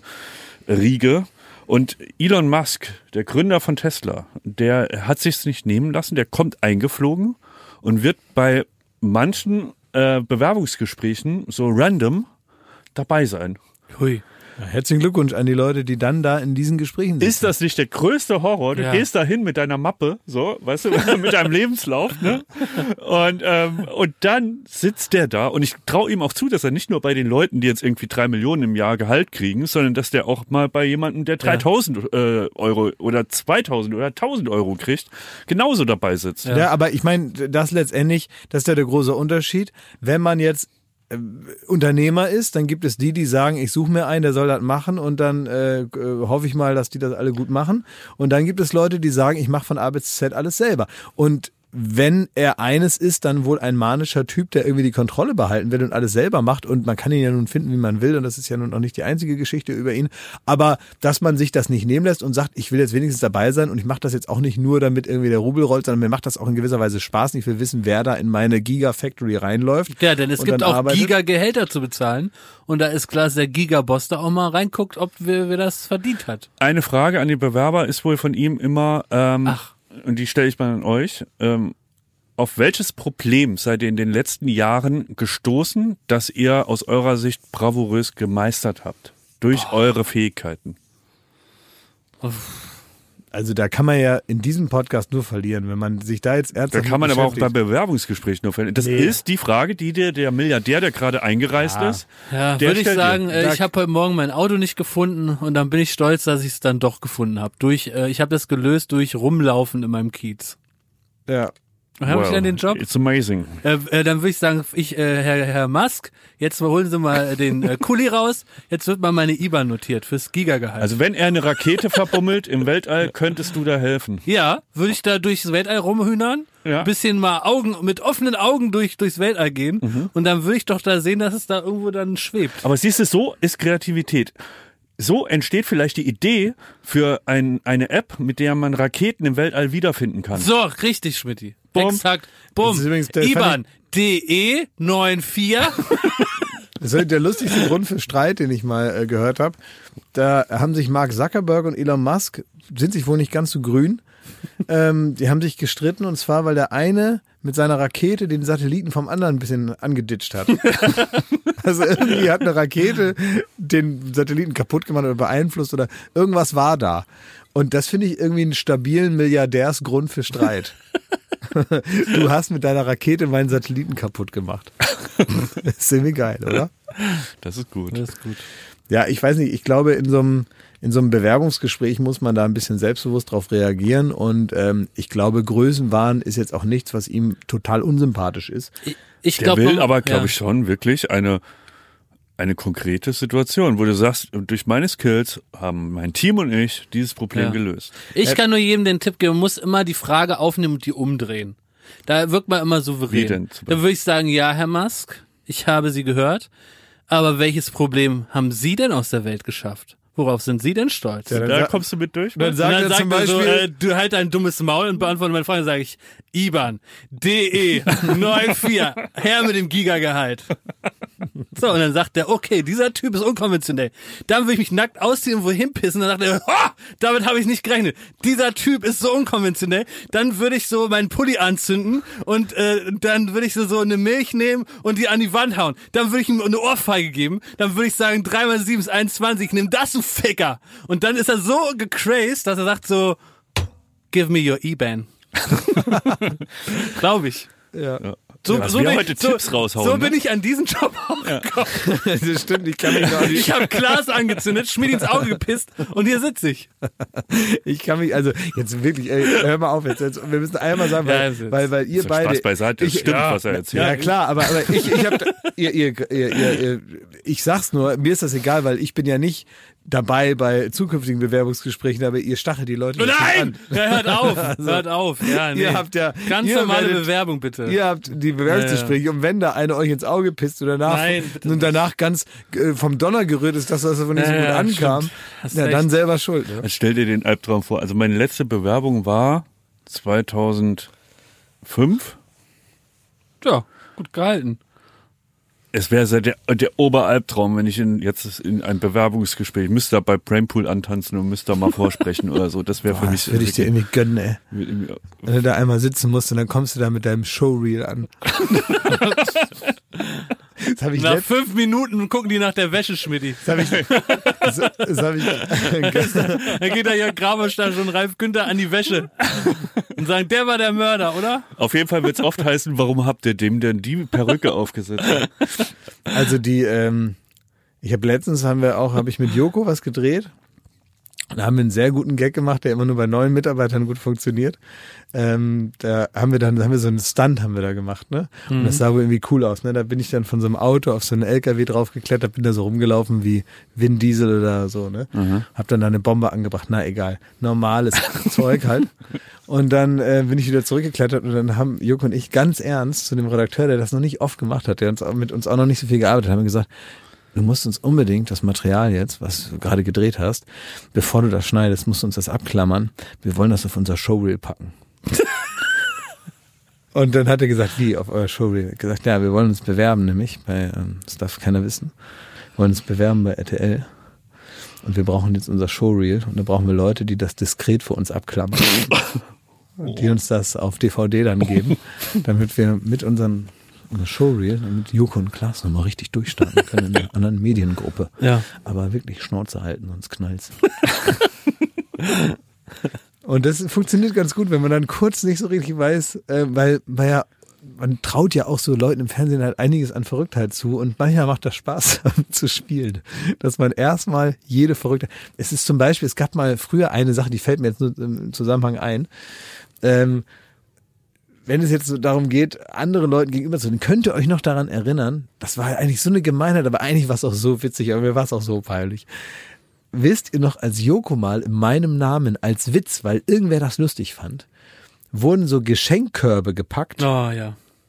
und Pakete gepackt und die wurden in meinem Namen Mhm. grundlos an irgendwelche Prominenten verschickt. Ach ja, diese als, Körbe, ne? Als Also, hätte ja. ich praktisch jetzt einfach so das Bedürfnis, Günther Jauch mal einen Brief zu schreiben, Ja.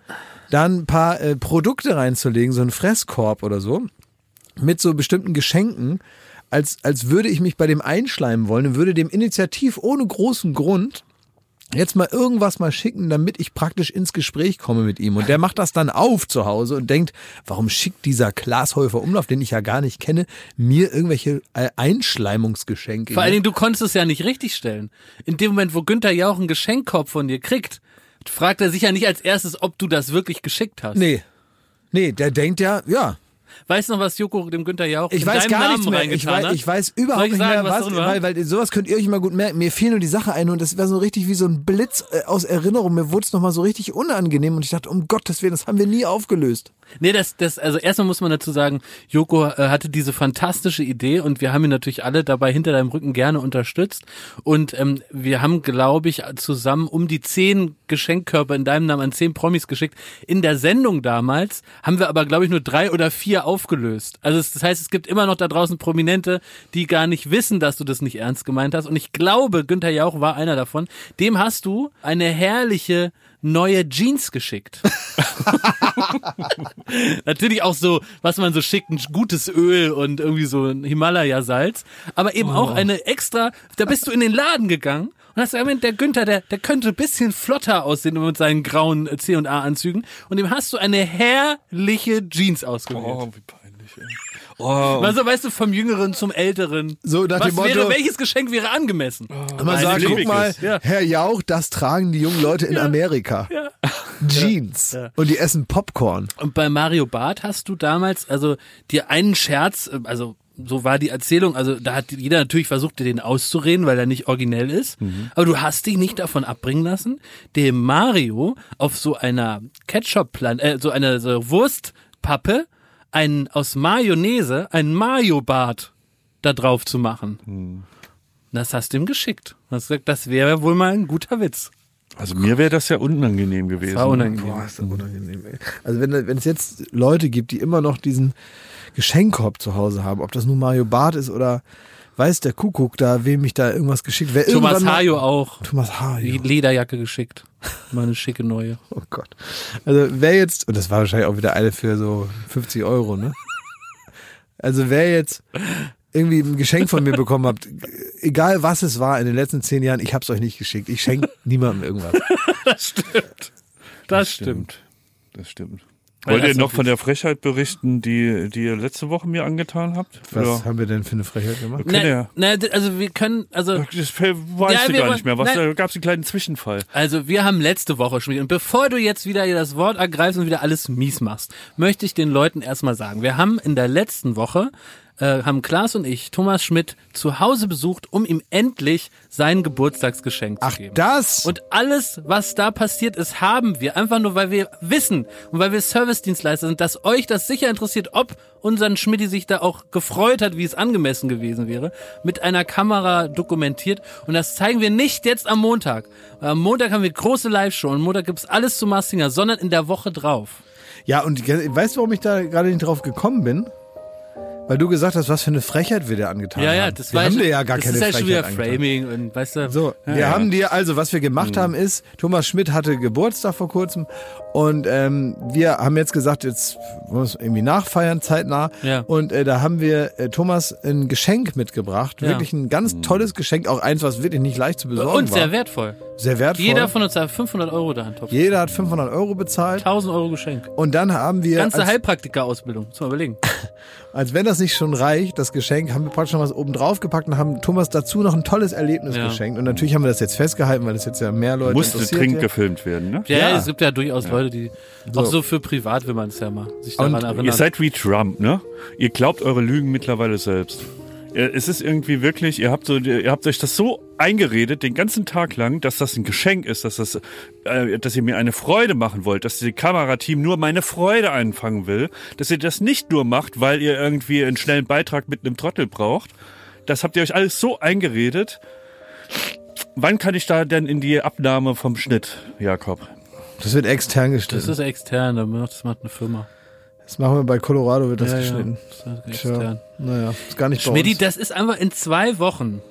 Da am Montag. Kannst du mal, Da, da, da musst du einfach nur mal Schmidti, reinluschern bei hör mal bitte auf. Klavier zu spielen, das stört. Hör mal bitte auf Klavier zu spielen. Mach mal den Klavierdeckel wieder zu hier. Am 23.11. Mach mal zu. 23.11. Da sehen wir doch. Schauen wir mal, ob wir das sehen. Das Ne? sehen wir, Schmidt. Ja, vielleicht müssen wir demnächst auch eine Sendung machen, in der all die Themen, die nur angesprochen wurden und nie gezeigt wurden, mal ge gesendet werden. Die vergessenen Stories. Ja, die vergessenen. Stories. Da habe ich das Gefühl, ist eine vergessene Story entstanden. Apropos vergessene Stories. Schmidti, du hast in der letzten Woche, und das hat Klaas und mich sehr berührt, ähm, eine Geschichte erzählt aus deinem Privatleben, für die wir uns natürlich auch sehr interessiert haben. Es ging um deine Katzen und es ging um das Problem, dass deine Katzen inzwischen von einem gelungenen Katzentag erwarten, dass es zu einem gewissen Zeitpunkt so einen Drops gibt, den die wahnsinnig gern fressen, der aber nicht gesund ist. Richtig. Und dass die so lange an deine äh, Schlafzimmertür kratzen oder an der Tür von dem Zimmer, wo diese Drops au aufbewahrt werden, bis sie diesen Drops bekommen. Ja. Und da hast du ein Problem, Schmidt, und ich habe dir in dieser Sendung Abhilfe versprochen. Wir sind eine Service-Sendung und es gibt sicher andere Katzenbesitzer und Besitzerinnen, die dasselbe Problem haben. Und wir rufen jetzt Sabine Kaspari an. Und Sabine Kaspari ist Katzenpsychologin. Und Schmidt, dir wird das Lachen gleich vergehen, weil das ist schon jetzt die falsche und unangemessene Stimmung. Äh, Wir haben ein Vorgespräch geführt miteinander und da ist jetzt schon rausgekommen, Schmidt, das Problem ist ernst. Du hast Und- mit der Katzenpsychologin Ja, selbstverständlich. Ist ja klar. Und das Problem ist ernst, Schmidti. Und ich möchte, dass du jetzt auch ein bisschen in eine Haltung äh, übergehst, dass du dem Problem auch die Ernsthaftigkeit jetzt hier nicht nimmst. Denn äh, es ist ein bisschen verheerender, als du vielleicht jetzt noch meinst. Wollen wir mal anrufen? Aha. Hallo, Frau Kaspari. Ja, hallo. Ich habe Sie jetzt vorgestellt als Katzenpsychologin. Ist das so als Ihr Beruf richtig äh, umrissen? Ja, das ist absolut korrekt. Ähm, unser geschätzter Freund Schmidt hier, der hat ja ein Problem. Guten ist Ihnen das Tag. äh, Problem ja bekannt? Ja, das hatte ich ja Tag. schon mal geschildert, ne? Also die, die Ja, Katzen genau. wollen eben diesen Drops da unbedingt essen, der heißt wie, Schmidti? Die Dreamies. Ja, und jetzt geben die nicht mehr locker. Was soll unser Schmidti jetzt tun? Äh, wie kommt er aus diesem Teufelskreis?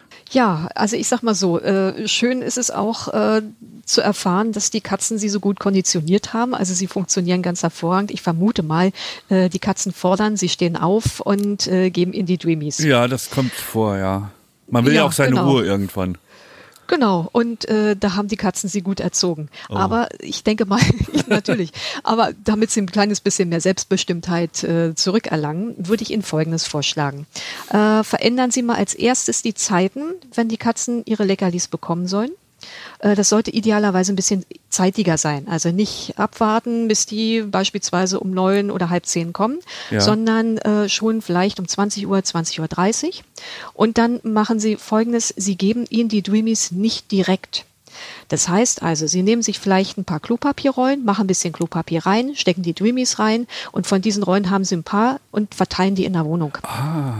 Das heißt, die Katzen müssen sich das erarbeiten und ignorieren Sie nach Möglichkeit weitere Forderungen, wenn die Katzen direkt zu Ihnen kommen. Forderung im Sinne von RAF. Ja, sowas in der Art, so äh, Leckerlis her oder wir randalieren. Ne? Also Ja, das ja, bitte, ja, ja. ja, da bitte nicht mehr reagieren.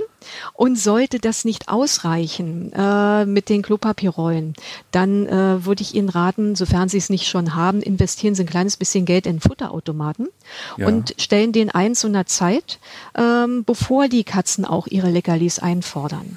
Und dann kriegen Sie sie über den Futterautomaten, auch nicht mehr direkt über Sie. Halten Sie Ja, also- den Futterautomaten Futterautomat auch für ein, äh, ein probates Mittel? Ich habe nämlich noch ein Problem. Und weil die Katzen, Hm. die, die stehen mir jeden Morgen um halb sieben auf dem Kopf. Ja. Ja. Also die kommen ins Schlafzimmer rein, machen auch einen Mordsterror, wenn die Tür nur angelehnt ist Ja. und springen dann auf mir rum. Ganz bewusst, ich habe Mhm. das Gefühl, die springen mit vier Pfoten ab und, und versuchen möglichst schwer auf mir zu landen. Ja. Und das passiert morgens um halb sieben. Wie kann ich das nach hinten rauszögern? Dass sie, Ja. ja. Auch mit dem Futterautomaten zu einer Zeit, bevor die Katzen ankommen, schon erstmal bestücken mit ein paar Leckerlis, vielleicht ein kleines bisschen, einer ganz kleinen Portion Futter. Ja. Und dann warten die vor dem Futterautomaten, wenn sie das erstmal mitbekommen haben, dass da was drin ist. Und alles andere ignorieren Sie so gut Sie können. Wenn Sie einmal reagiert haben, dann rechtfertigt das aus Katzensicht mindestens 100 Misserfolge. Ah, das, ist gut. Ah. Aber da bin ich auch wirklich anfällig, auch in der Firma und so. Ich, ähm, ich werde so oft vollgeheult und irgendwann bricht man dann zusammen. Ne? Und dann, dann muss man da genau. reagieren. Ja, also, aber wie gesagt, bei Katzen ist das absolut fatal, wenn sie so ein Verhalten äh, fördern, dadurch, dass sie reagieren. Okay. Nee, aber das ist eine gute Idee, auch die, die Dreamies in Klopapier in der ganzen Wohnung zu verteilen. Da haben die auch was zum Auspacken und so. Dann sind die ein bisschen beschäftigt, ist das richtig? Genau, genau. An Frau Kaspari kann man sich offenbar, das haben wir gerade erlebt, wenden, wenn man Probleme mit seinen Katzen hat. Im Internet findet ihr Informationen unter kaspari-katzenpsychologie.de. Frau Kaspari, vielen Dank, dass Sie sich die Zeit genommen haben. Ich glaube, hier Wie ist kriegt man denn die Katzen vom, vom Küchentisch weg? Also wenn man gerade beim Abendessen sitzt und die Katzen springen da drauf. also und den einen Tipp kriegst du noch. Ja, Schmidti. den noch bitte. Und dann ist hier Ruhe. Ja, also ich sag mal so, da ist es natürlich auch wieder eine gewisse Ablenkung und auch wichtig, dass sie das Verhalten nicht bestärken, dadurch, dass sie Aufmerksamkeit geben, sondern äh, wichtig, dass sie vielleicht ähm, erstmal neutralen Reiz geben. Beispielsweise sie äh, schubsen eine Papi äh, Packung Papiertaschentücher vom Tisch, die Katzen reagieren und in dem Augenblick kriegen die eine Ablenkung. Ne? Also beispielsweise noch ein kurzes Spiel oder vielleicht auch noch ein Leckerli. Aber da muss Ja? ich ja aufstehen und mit denen spielen, während das Essen kalt wird. Nein, haben Sie, haben Sie vielleicht einen äh, Laserpointer oder LED-Pointer in der Tasche? Ja. Das lässt sich ganz bequem Herr vom Stuhl aus ohne hier was tun, wird nichts. Du hast die Viecher offenbar ganz schön da verzogen und jetzt musst du da mal äh, äh, klar Schiff machen. Ah. Um dir das, das, diese liebevollen Worte von Frau Kaspari Aber so ein zu strenges. Wort hilft da nicht bei Katzen. Das hat keinen Nein, Sinn. Ne? nein, auch negative Aufmerksamkeit ist eine. Und wenn Ihre so wunderbar auf Aufmerksamkeit reagieren, dann sind Sie ganz schnell in der Situation, dass Sie konditioniert werden und nicht die Katzen. Frau Kaspari, wir müssen jetzt die Aufmerksamkeit vom Kollegen Schmidt abziehen. Das äh, tut ihm nicht gut. Ähm, vielen Dank für Ihre Zeit, ja? Gerne, Ich rufe Sie noch gerne. mal privat an. Ich besorge mir Dann die kostet Nummer. aber. Ja, dann kostet das. Das Danke ist Gerne, mir wert. jederzeit. Vielen Dank. Wiederhören, danke für Ihre Ja, Zeit. Tschüss. Tschüss.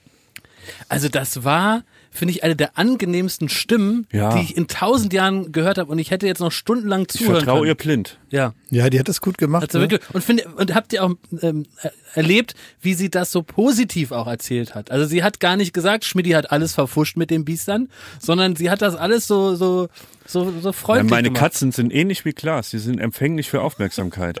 Ja, aber auch negative Aufmerksamkeit. aber ich, ich krieg's dann trotzdem auch hin, äh, mit dieser mir geschenkten Aufmerksamkeit dich zu erziehen. Haben wir dich verzogen? Könnte sein. Müssen wir Also- Glas äh, das Lob in so so Ja. Klorollen packen. Ja, müsste genau die Fernsehpreise demnächst überall in der Firma verteilen. Und dann muss ich die suchen mit meiner Schnüffelnase. Also Jakob, das war, das war, das Geschenk. hätte, das hätte das Geburtstagsgeschenk sein können. Wenn Mit der, nicht- bei, bei dem ich mich Ja. wirklich gefreut hätte. Wenn war so wir ein nicht Tag noch mit der Katzenpsychologin. Wenn wir nicht noch was Schöneres gehabt hätten. Wenn wir nicht noch was Richtig. Besseres gehabt hätten, man weiß ja gar nicht, wohin mit, mit, mit all den Dingen, die wir dir Ja. zuteil werden lassen wollen. Ne? Ja, Leute, also ich bin, also das war so schön jetzt, äh, weil ich habe ehrlicherweise, darf ich mal sagen, was ich erwartet habe? Ich habe erwartet, dass jetzt ähm, jemand kommt, der mir irgendwas über Katzen erzählt, von dem ich das Gefühl habe, da wird jetzt so gelabert. Aber das war überhaupt nicht so, sondern er hat total nachvollziehbare Sachen gesagt und ich habe ja auch mein ganzes Leben lang immer Katzen zu Hause gehabt. Ah, echt, das wusste ich gar nicht. Das Ja, hast du nie immer. erzählt. Ja, mein Vater hat irgendwann mal eine mitgebracht. Ähm, ähm, so eine ganz, die war schon so, da war irgendwie so ein, ein Kollege von ihm, der, der hatte eine neue Freundin, die war dann katzenallergisch und dann hat er die einfach so, hat er gesagt, kommt mal mit raus, Kinder. Und dann sind wir auf die Auffahrt und dann hat er hinten sein Audi 80 die Tür aufgemacht und da saß dann auf der Rückbank eine Katze. Ach süß. Michi. Und Michi hat dann bei uns gewohnt bis er dann irgendwann Leukämie bekommen hat. Und dann ist er bei uns im Flur vor meinem Zimmer irgendwann mal zur Seite gekippt und nicht mehr aufgestanden. Der Vater von einem Schulfreund von mir hat mal die Hauskatze aus Versehen mit der Haustür geköpft, aber das ist eine andere Geschichte. Och Mensch. Ja. Ja, super äh, Ende Wie, wie, für so wie eine lange wie Sendung. lang laufen die dann noch weiter eigentlich? Das weiß ich nicht. Also äh, um äh, goldige Tiere geht es am Montag um 23 Uhr irgendwas live bei Late Night Berlin, denn wir haben alle Ausgeschiedenen von The Masked Singer zu Gast. Wir freuen uns auf, Klaas, Veronika Ferres, Nein! Jochen Schropp, Nein! Sylvie Mais Nee! und das Ganze live aus Berlin. Und wir schalten zu dem Prominenten, der an dem Abend aus dem Halbfinale rausfliegt, dann seinen Hut da absetzt. Zu dem schalten wir und anstatt von Annemarie äh, Carpendale oder äh, äh, Vivi Gebhardt wird Klaas als allererster Mensch auf Gottes Erden die Möglichkeit bekommen, live alle seine Fragen zu stellen. Oh Gott, oh Gott, oh Gott, oh Gott. Und wir sprechen mit einem, ähm, wir sollen nicht Viech sagen. Das wurde mir wirklich. Du? Ich darf wusste, das nicht sagen. passiert. Aber hier im Podcast sage ich, was ich will, weil der gehört ja nicht pro sieben. In der Sendung sagen wir das an. Aber Klaas darf mit einem Vieh reden, um das sich dann ganz viele Gerüchte ranken und darf seine persönlichen Fragen stellen. Und wir haben uns was ausgedacht, das kann ich auch schon verraten.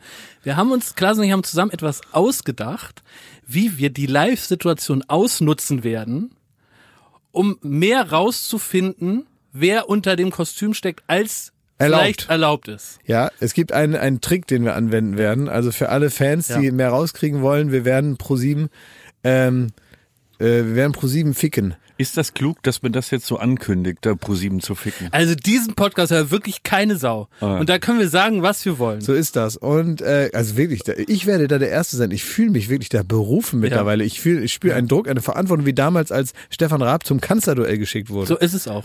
fühle ich mich. Ja. Also das alles Montag. Da, da muss man wirklich einschalten. Weil man hat ja eh schon eingeschaltet und guckt The Masked Singer, Ja. Top Show. Und dann geht's einfach so richtig geil weiter mit Top Entertainment. Und wir begeben uns jetzt in die, die lange, wie in einem Winterschlaf in der, in der Fernsehbranche. Wir gehen jetzt in, nach Adlershof ins Studio Ja. und bleiben da anderthalb Wochen und äh, werden ja. die neue Joko-Show aufzeichnen. So ist es. Ich war schon, darf ich mal sagen, ich war schon in dem Studio. Wir machen also jetzt eine neue Yoko-Show, die äh, dann später erst ausgestrahlt wird, aber die wird jetzt aufgezeichnet schon. Und das ist ein gigantisches Studio. Es ist so geil. Und es war gestern nur Putzlicht an. Und es sieht aber jetzt schon doppelt so geil aus wie jedes Studio, was jemals für ProSieben und RTL und auch für alle öffentlichen äh, Rechensender jemals gebaut wurde. Es ist so wunderschön. Und ich muss sagen, ich, ich fühle mich wie, wie Narumul es einmal zusammengefasst hat. Ich, ich bin epifik und fertig, weil es gibt einen Mann, der da kommen wird. Ich sag doch nicht wer, Schmidti! Halt dein Maul! Da sind wir wieder. Kurze, kurze Unterbrechung. Es gibt einen Mann, der da kommen wird. Und das ist nicht Joko. Auf den freue ich mich, wie ich stimmt. mich noch nie auf jemanden gefreut Das habe. Es ist ein Idol, es ist eine Legende und ich freue mich einfach, dass, dass ich den da mal so sehen kann. Das stimmt. Da Also- sind wir alle äh, gut aufgeregt Ja. und äh, erfreut, was da kommt. Und ich werde so ein richtiger creepiger Weirdo sein, der einfach nur so die Aura aufnimmt. Also ich- starrt. also ich werde ich- viel starren. Ich werde auch da sein und werde mir das alles anschauen, natürlich hinter der Kulisse, weil äh, da geht's ja, äh, da, ähm, das ist Jokos neue Show und ich bin in, in angemessener Weise bin ich neidisch auf das geile Studio, aber ich bin froh, dass ich wenigstens hinter der Kulisse damit zu tun haben darf und äh, ich finde das ähm, äh, toll, dass das passiert. Nur der Schaufenster zählt nichts. Du musst auch was im Laden haben, ne? Und darauf kommt's an. Ja, okay, das stimmt. Das ist die berühmte Theorie der leeren Schachteln, ne? wenn Ja. ihr euch den, an den Wahlkampftrick erinnert. Also, ja, wir müssen gucken. Also natürlich, klar, muss man da noch irgendwas machen. Ne? Das Schönste, ne? wenn der Bauer nicht schwimmen kann, da hilft die schönste Badehose nix. Ähm, aber wir gucken mal, äh, was da jetzt so rauskommt. Ich bin da guter Dinge. Und ähm, das gilt auch für diesen Podcast hier. Wir beschließen das jetzt hier mit dieser Aussicht auf so viele schöne Dinge. Das ist das Ding. Ich glaube, Leute, 2020 kriegt die Kurve. Ja. Impfstoff Biden, neue Show mit Joko. so, tschüss, ne? Bis dann. alles Gute, alles Liebe. Die heutige Folge wurde euch präsentiert von Vincery. Jetzt bequem online Wein kaufen. Lecker.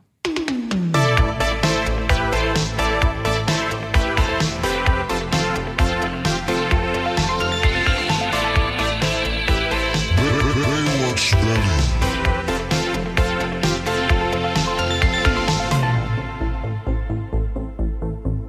Baywatch Berlin ist eine Studio Bummens Produktion in Zusammenarbeit mit Late Night Berlin und freundlicher Unterstützung der Florida Entertainment. Neue Folgen gibt es jeden Freitag, überall wo es Podcasts gibt.